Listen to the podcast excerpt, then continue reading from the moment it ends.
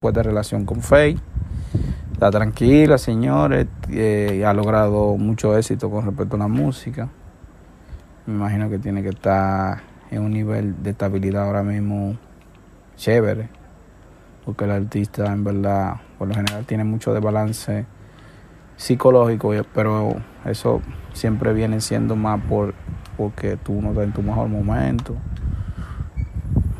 y por diferentes, o sea, el, ser humano tiene que sentirse complementado con respecto al nivel espiritual, emocional y todo lo demás. Entonces, quizá ella está teniendo un momento lindo y por eso se siente en paz. Aunque uno no sabe, porque la prensa publica cosas que a veces no son y son todo lo contrario. Pero el álbum cuenta con colaboraciones que ya mencioné. Creo que no mencioné a ti esto, pero sí está. Y Peso Pluma, que realmente Peso Pluma es